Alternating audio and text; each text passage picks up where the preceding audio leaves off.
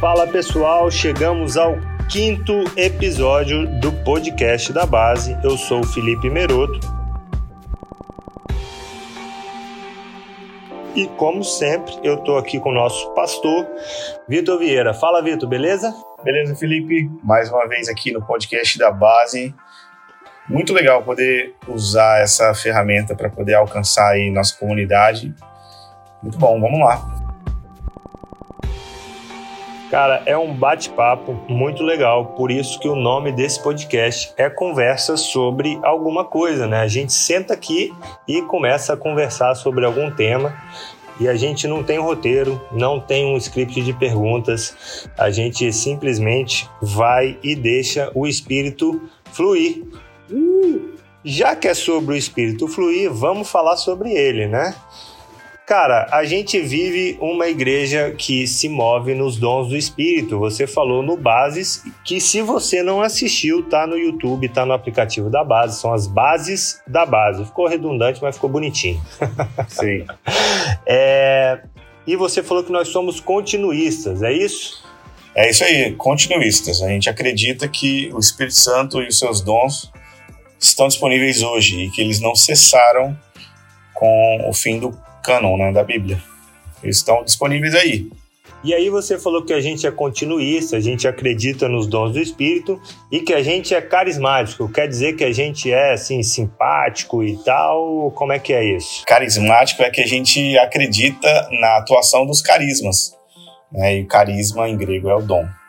Então a gente, a, a gente acredita na continuidade e na, na realidade dos dons acontecendo hoje no meio da igreja, no meio dos santos. Então, ser carismático é ter expectativa pelo sobrenatural e da atividade sobrenatural.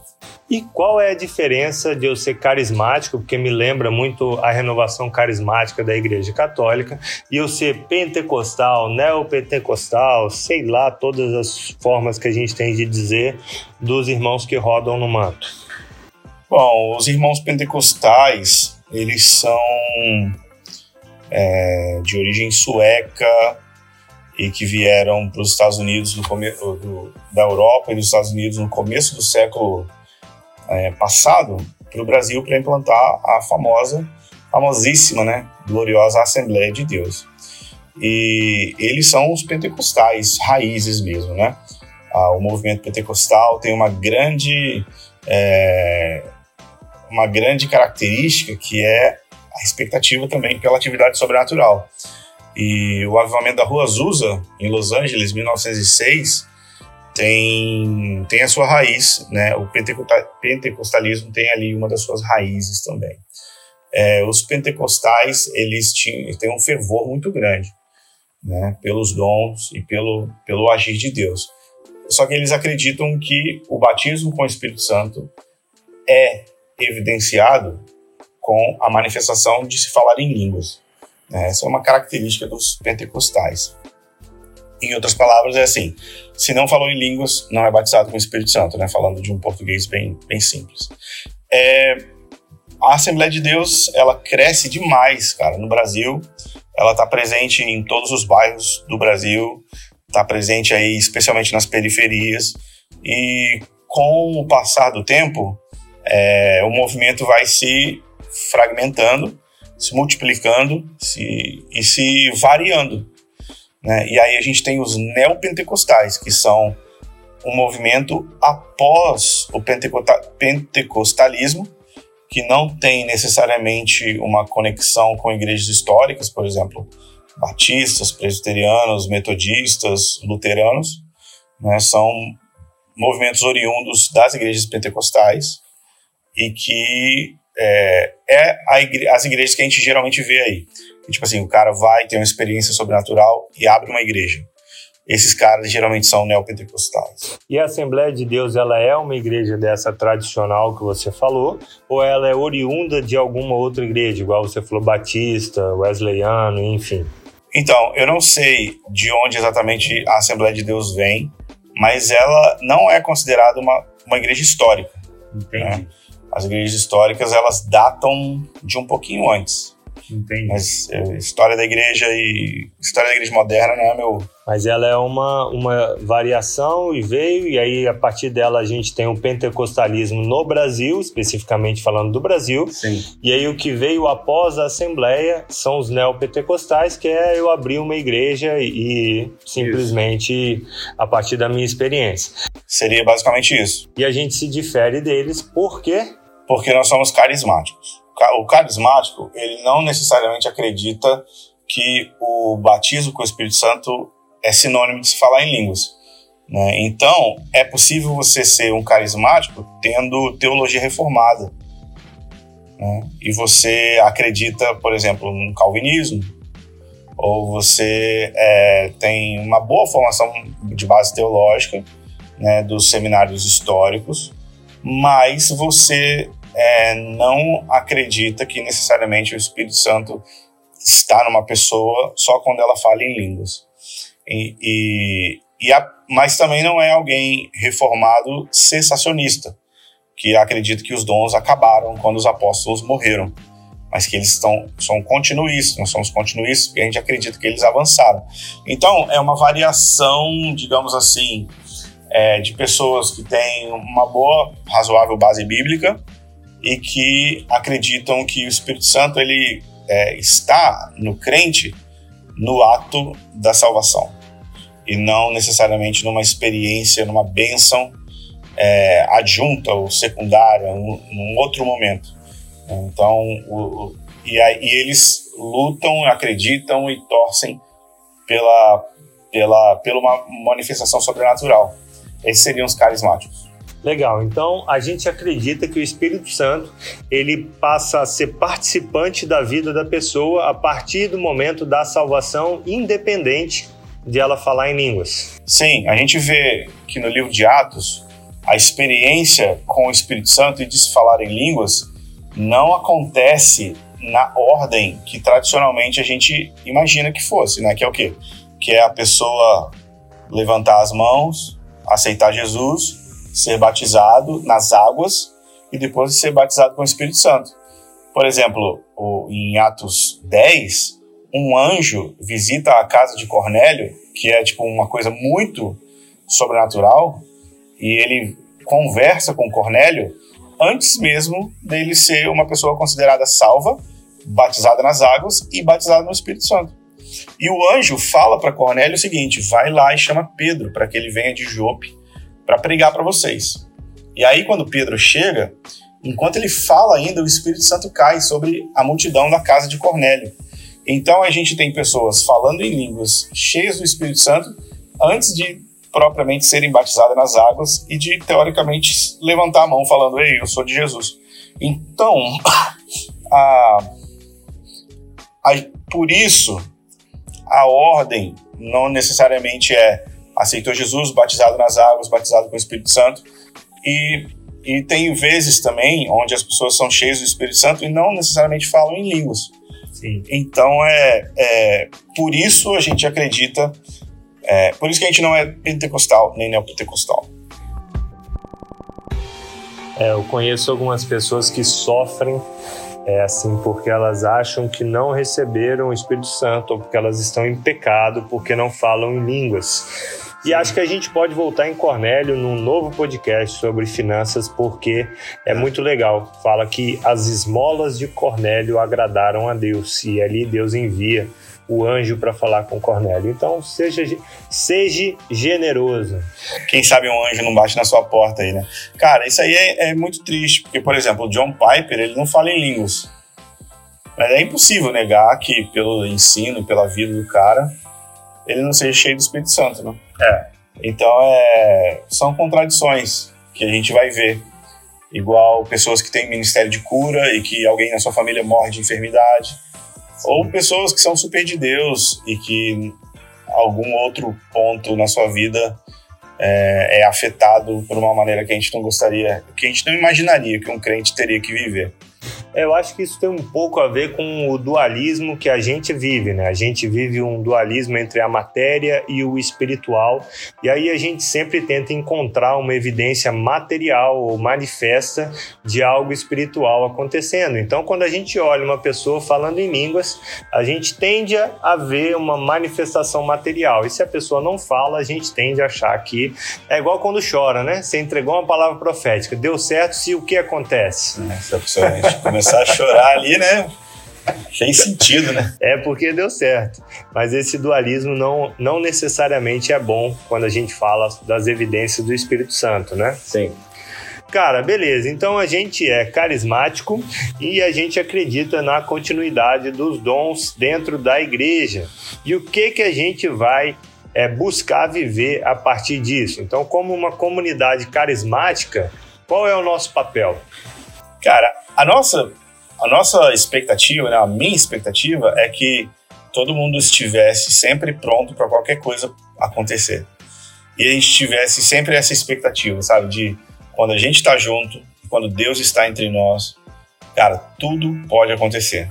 Então a gente pode orar por qualquer coisa e a gente pode esperar qualquer coisa. E a gente tem espaço para reações é, físicas de qualquer natureza. Então a gente pode dar lugar, espaço para Deus no nosso corpo, na nossa mente, nas nossas emoções, é, quando a gente está com Deus entre nós.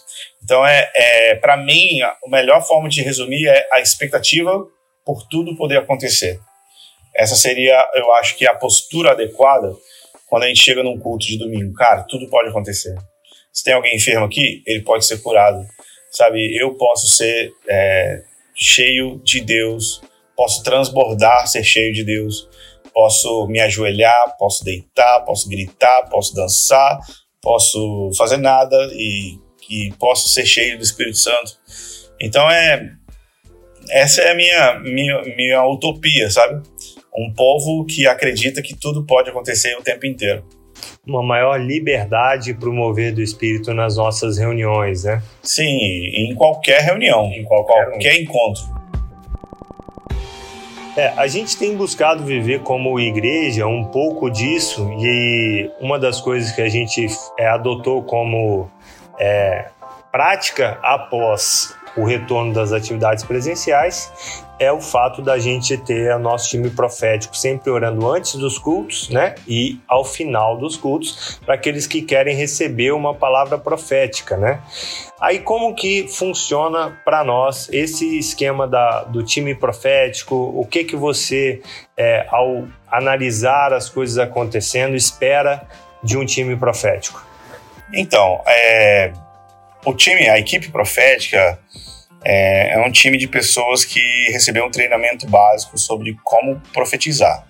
E a gente aprende com o apóstolo Paulo, 1 Coríntios 13, 14, né, 12, 13, 14, que todos podem profetizar, que a profecia é boa, que a gente deve buscar é, todos os dons do Espírito, especialmente o de profetizar. Então, são pessoas que entenderam o valor e a preciosidade que é poder ser canal de Deus para a vida de outras pessoas, né? A profecia é tão simples quanto acreditar que Deus fala e que você pode ouvir e reproduzir com fidelidade aquilo que você ouviu. E as nossas equipes, as pessoas dos nossos times proféticos, elas são treinadas a esperar em Deus, ouvir Deus e compartilhar com fidelidade aquilo que eles ouviram. Isso inclui também atividades de risco, né? Como orar por, por cura, em alguma situação de enfermidade, ministrar libertação e impor as mãos para ver realmente aquela atividade sobrenatural sendo liberada. Eu acredito, cara, que é fundamental cultivar isso, porque quando nós é, temos o profético como vínculo né, dos relacionamentos, a gente está incluindo Deus nos nossos relacionamentos e e isso protege a nossa comunhão, isso aumenta o amor entre nós. E é muito, seria muito estranho a gente ter um relacionamento onde eu falo em nome de Deus na sua vida e depois eu falo mal de você, ou eu não me comprometo com os seus problemas, com aquilo que você está trazendo como pedido de oração. Então, incluir o sobrenatural para mim faz parte da saúde da igreja. sem o profético, sem o sobrenatural e sem a gente parar para ouvir Deus em favor de outras pessoas, a nossa saúde está aquém do que poderia ser. É, por isso que a gente enfatiza essa atividade na, no final de todos os cultos e que agora a gente tem também algumas atividades extra, onde a gente pode exclu exclusivamente orar por cura e outros pedidos um pouco mais é, intensos, né? Não, legal. Mas antes da gente entrar na questão da oração por cura, é, eu queria aprofundar um pouco mais com você a palavra profética, porque existe um, um, um receio grande né, da, de revelar os CPFs e os pecados mais ocultos da vida da pessoa, e existe, por outro lado, um misticismo muito grande sobre a palavra profética. Então, ah, eu vou no culto da revelação, ou eu vou lá na frente para receber uma oração onde a pessoa vai me dizer exatamente com quem eu tenho que casar, o que, que eu vou fazer, qual curso superior eu vou fazer. Sim. E qual é o coração da pessoa que vai receber oração e qual deve ser o coração da pessoa que faz a ministração? Bom, é, a gente sempre deve andar ali dentro do, do que o apóstolo Paulo ensina, né? 1 Coríntios 14, ele diz que a profecia tem três finalidades né? exortar, edificar e consolar. Exortar é estimular a continuar. Edificar é fazer com que o processo avance. E consolar é ajudar a lidar com o momento, né? com a realidade, com a dor que está acontecendo. Então, a profecia bíblica, essencialmente, né, no, no, no seu meio mais elementar, deveria ser para esse tipo de coisa né? Mas como que eu vou ser exortado a continuar se a palavra profética me dá uma direção nova? Então, a palavra profética tem que ir de encontro àquilo que Deus já está falando comigo.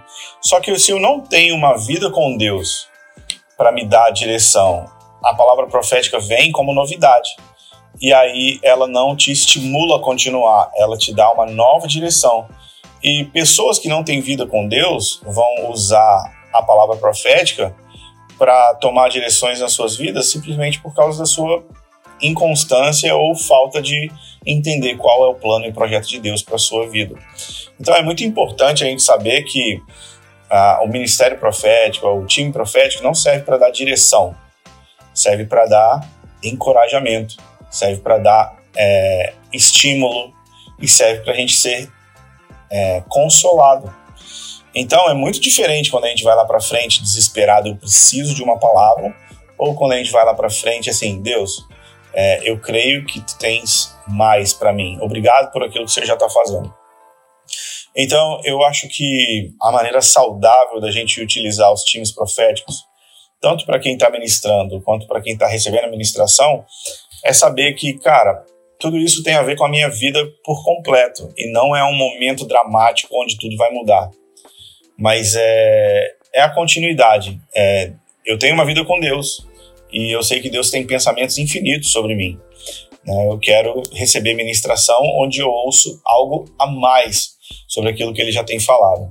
Se alguém usa a fila profética ou o ministério profético da frente lá na, na igreja para direção, cara, essa pessoa precisa realmente rever sua vida e como ela administra a sua jornada com Deus, porque não é para esse fim. Legal, eu achei interessante que você falou que a palavra profética ela vem para dar continuidade à nossa vida com Deus, né? E aí eu tenho uma história interessante em relação a isso, que quando eu e Mariana e nossa família estava para os Estados Unidos, por exemplo, Deus já tinha dado várias direções e Deus já tinha falado conosco de várias maneiras. Só que uma mudança que você está vivendo isso agora, né, uma mudança de país, envolve um temor muito grande, né, e várias múltiplas variáveis. E eu sou um cara mais regradinho, né? Então, falei, Deus, eu gostaria muito que você falasse comigo com absoluta clareza embora você já tenha falado de múltiplas formas. E aí eu recebi uma palavra profética de uma pessoa que eu nunca tinha nenhuma relação, e ela falou assim: Olha, eu vejo Deus direcionando para você um tempo de estudo em um lugar diferente e abençoando vocês e os passaportes carimbados. Então ele falou assim: Isso é o que eu vi, não sei se faz sentido. E era a continuidade, como você acabou de falar, de tudo que Deus já vinha ministrando há cinco anos ao nosso coração. Eu acho que faz bastante sentido isso que você falou. Então, sobre palavra profética, eu acho que a gente conseguiu chegar num bom ponto, né? Exortar consolar e instruir, edificar. correto? E edificar, desculpa. Exortar, consolar e edificar. Legal. É, vamos falar um pouquinho sobre essa nova dinâmica que a gente quer incluir, que são as salas de cura. Vamos lá, vamos lá. É... Para mim é muito legal poder ter essa experiência aqui na base e que eu acho que é algo precioso que vocês trazem lá da vivência na Bethel, né? Sim que a base é, além de tudo, espetacular, porque a gente junta o melhor dos dois mundos, que é o mundo do iHop, e, e que também né, tem salas de cura, salas de profecia. Mas, é, cara, eu acho que eu nunca tive num lugar onde tinha esse cheiro de que tudo pode acontecer, como na Beta, sabe? Eu chegava ali e eu via que, meu Deus, qualquer coisa, qualquer momento pode acontecer. Deus está aqui e vai mover. E vocês trazem, né, cara, esse valor aqui para a nossa igreja. E a, a iniciativa né, da gente fazer essa sala de cura surgiu aí da proposta de vocês. Sim, é, a gente viveu a sala de cura intensamente lá na, na Bethel. Eu não consegui fazer a escola do, do, seminário, a Mariana fez, e a atividade que eu me engajava era a sala de cura. E a Vivi serviu na sala de cura e era bem legal. E de fato, assim, tudo podia acontecer quando a gente estava lá naquele ambiente, era muito legal. A gente quer muito viver isso aqui, mas é, existe sempre um temor muito grande ao se orar por cura, né? Sim. É sempre um temor de quem recebe a oração e aí ela acha assim: ah, poxa, será que se eu não fui curado é porque eu estou em pecado? E as pessoas vêm clamando: Senhor, revela o meu pecado, né? Nossa. É, e existe também um temor de quem ora de ser envergonhado e de repente nada acontecer. Como que a gente lidar com esses dois universos? Cara, eu acho que assim a equipe de administração ela está treinada para essas duas coisas. Né? Primeiro é que e se não acontecer? Se não acontecer, a gente nunca vai colocar a culpa na pessoa e nunca vai responsabilizar é, a pessoa por algo que não está acontecendo. A gente não tem, cara, a autoridade de Jesus para dizer que é a sua falta de fé ou a sua ou a sua fé que salvou, sabe? O que a gente tem para dizer é que Deus cura e que Deus sempre deseja curar e que se ele não fez agora ou se ele não fez ainda, não é culpa, responsabilidade da pessoa, mas faz parte do plano soberano dele. Então a primeira coisa é que a gente quer que ninguém se sinta culpado se algo não acontecer porque embora nem todo mundo vá ser curado, porque infelizmente né, nem todo mundo é curado, todo mundo pode ser amado. Sim. Todo mundo pode, todo mundo pode se sentir amado, incluído, querido, bem tratado, respeitado, instruído com sabedoria. E isso a gente pode fazer. A gente pode amar todo mundo. Curar todo mundo a gente não pode fazer. Então, qual que é a nossa parte? A nossa parte é amar bem, é servir bem e nunca deixar no ar ou a dúvida da pessoa de que talvez se ela tivesse jejuado mais, talvez se ela tivesse é, falado tal coisa, ou se ela não tivesse feito tal coisa, ela teria experimentado uma cura. Sabe, é, realmente esse é um campo que foge completamente das nossas capacidades de concatenar e organizar fatos e eventos. É totalmente dentro da soberania de Deus. Embora a gente possa ensinar princípios para cura, cura, como perdão, como a confissão, como a declaração de fé e versículos e, e né, receber pela fé também. Tudo isso é, é bem legal, mas a gente não quer ser irresponsável para projetar em alguém, se algo não acontecer, a sua responsabilidade. Esse é o primeiro ponto. Todo mundo da equipe tem que estar é, tá preparado para algo não acontecer. E o lado bom é que a gente tem que estar tá preparado também para acontecer. E se acontecer? É, para mim, se preparar para acontecer é tão importante quanto se preparar para não acontecer, porque quando a gente ora e alguém é curado, qual a minha parte nisso? Zero, nenhuma. Eu fui apenas um canal e o um meio pelo qual Deus usou para liberar graça e misericórdia na vida da pessoa. Eu não tenho absolutamente nada a ver com o poder para curar. Eu fui apenas um meio, um vaso. Então, é, se eu fico liberto da responsabilidade se algo acontece, eu também preciso ficar liberto da responsabilidade se algo não acontece.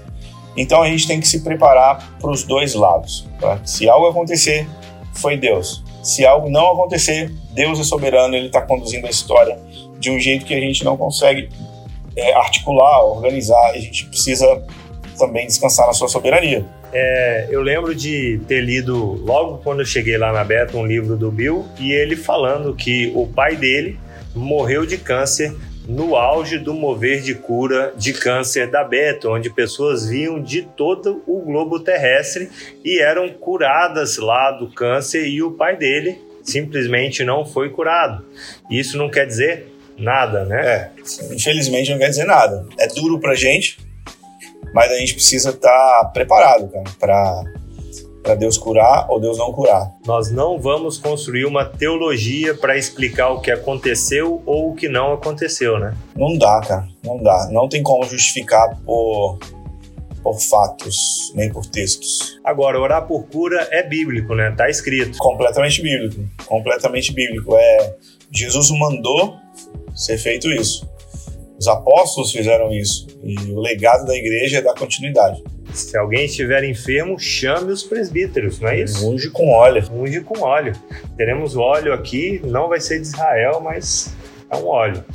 Bom, legal demais. A gente vai ter esses momentos. Nós ansiamos por esse momento onde o Espírito Santo vai se mover em nós dessa forma que você falou e através de nós, né, com total liberdade. É, não queremos construir nenhuma teologia a partir da cura ou da não cura, e o que nós cremos é que a partir do momento que damos lugar e damos liberdade, ele pode fazer o que ele quiser, certo?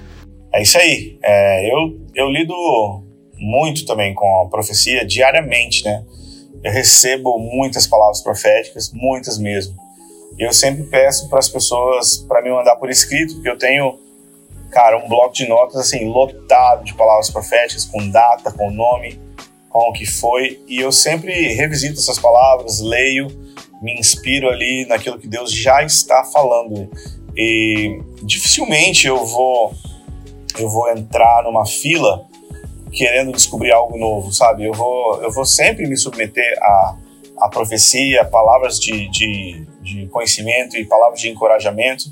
E eu preciso ser consolado por meio da profecia, eu preciso ser edificado por meio dos irmãos, preciso ser, sabe, estimulado a avançar. É, mas eu não uso, literalmente, eu não uso a profecia como, ou tipo, e aí, tem uma palavra para mim? Ou e aí, o que, que você viu, sentiu para me inspirar, para me ajudar aqui? Sabe, é, eu acredito, cara, que Deus é um bom pai, que Ele está conduzindo seus filhos e que nós somos ovelhas do seu rebanho, nós ouvimos a sua voz. E a profecia, ela, cara, ela gera algo muito especial no coração de quem profetiza e de quem recebe, porque é, nós estamos amando a pessoa na frente da gente como Deus a ama. Sim. Quando a gente entrega uma palavra profética, isso nada mais é do que o coração de Deus para aquela pessoa. Então, poder ser o canal do amor de Deus para alguém aumenta o amor entre nós. Então, eu, eu, eu realmente quero recomendar, assim como o apóstolo Paulo fez, sabe, que todos possam profetizar e que todos se lancem nessa dinâmica de acreditar que Deus fala com você, Deus deseja é, é, inspirar outras pessoas por meio da, das palavras proféticas, palavras de conhecimento, é, na vida de outras pessoas também. Eu estava lembrando aqui agora que quando eu estava nos Estados Unidos, eu tive um sonho. Você estava falando das palavras que você vai recebendo, né? Sim. E aí eu peguei seu contato com uma pessoa que eu nem tinha seu contato, a gente não, é, não era nada próximo. E aí eu mandei para você o sonho. E no sonho a gente se encontrava na esquina ali, de aqui, um, uma esquina aqui em Vitória. E aí eu falava com você, cara, eu ouvi que a base ela tem sido uma referência aqui no nosso estado no mover profético e de cura. Foi a primeira mensagem que eu mandei para você na vida foi essa palavra profética que eu tive a partir de um sonho, né? E é, a primeiro, o primeiro contato que eu tive com profecia também foi uma uma tarde onde você ensinou sobre profecia. Então eu acredito que a gente está evoluindo dia a dia para aquilo que Deus nos chamou para fazer. Sim. E cara, sobre cura, eu tenho alguns testemunhos na minha vida de cura, né? Que a, a Vitória e o Rafael são milagres, né? São são dois bebês que vieram a partir de curas que Deus fez. Eu experimentei cura física na minha vida, é, em mais de um momento.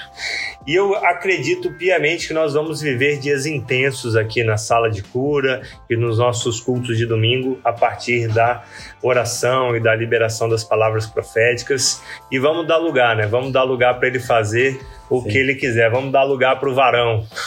Pois é, tem gente que dá, dá lugar para o inimigo, né? Vamos, se a gente der lugar para Deus, cara, Deus vai usar a gente também. É sobre isso. Cara, estamos chegando ao final de mais um podcast. Hoje a gente conversou sobre o Espírito Santo e tudo que ele pode fazer em nosso meio, ou algumas coisas que ele pode fazer em nosso meio e assim convidar a galera a se engajar nessa etapa, nesse nesse mover, nesse fluir do Espírito Santo de Deus. A base ela tem várias palavras proféticas que apontam para um mover sobrenatural do Espírito Santo em nós e através de nós, e nós queremos viver isso intensamente. Certo? É isso, é isso. Recebe aí, cara, no seu coração, onde você estiver ouvindo, sabe, é, renovo da, na sua fé, na, na sua esperança de ver coisas que nem olhos viram, que nem ouvidos ouviram. Deixa o Espírito Santo reanimar o seu coração, o seu espírito para para ver Deus, cara, a, a, movendo através de você na sua vida e anda nessa confiança, anda nessa nessa certeza, sabe, de que ele se importa com os nossos pequenos detalhes, de que ele é uma pessoa que deseja interagir com as nossas vidas também.